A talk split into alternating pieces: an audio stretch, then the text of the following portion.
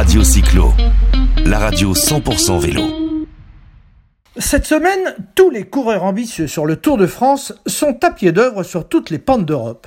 Dans les Alpes, certains d'entre eux vont se tester sur le critérium du Dauphiné qui s'achève dimanche.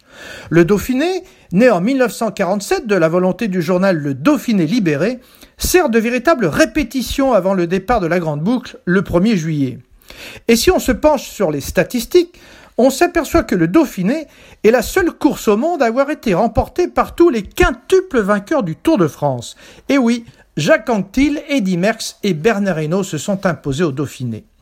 Comme sur le Tour de France, on y porte le maillot jaune de leader, histoire de se familiariser avec cette couleur apparue pour la première fois en 1919 sur les épaules de Jeanne Christophe.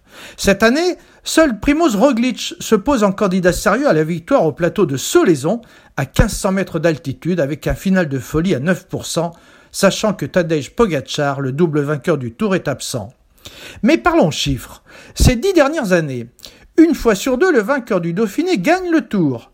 C'est le cas de Bradley Wiggins en 2012, de Chris Froome trois fois entre 2013 et 2016, ou encore de Geraint Thomas en 2018. Trois coureurs britanniques qui ont sans doute pris exemple sur les performances passées de Merckx, Ocagna, Thévenet, Hinault et Indurain. Autre exemple, les vainqueurs d'étapes sur le Dauphiné gagnent aussi des étapes du Tour. 50 à 60% des victoires en juin l'ont été par un futur vainqueur du Tour. Enfin, 87% des vainqueurs du Tour de France se sont préparés sur le Dauphiné un mois avant.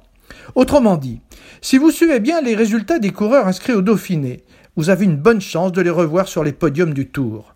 Le Dauphiné, c'est huit étapes avec le week-end prochain des passages par l'école du Galibier, de la Croix de Fer et de la Colombière.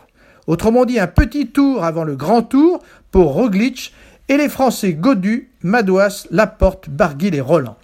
Thibaut Pinot, lui, a préféré le Tour de Suisse pour se préparer. Pogacar est sur le Tour de Slovénie et Quintana sur la route d'Occitanie. Les pédaliers sont chauds et nous, nous sommes impatients d'être au départ du Tour de France qui se lancera pour la première fois du Danemark le 1er juillet. Radio Cyclo, la radio 100% vélo.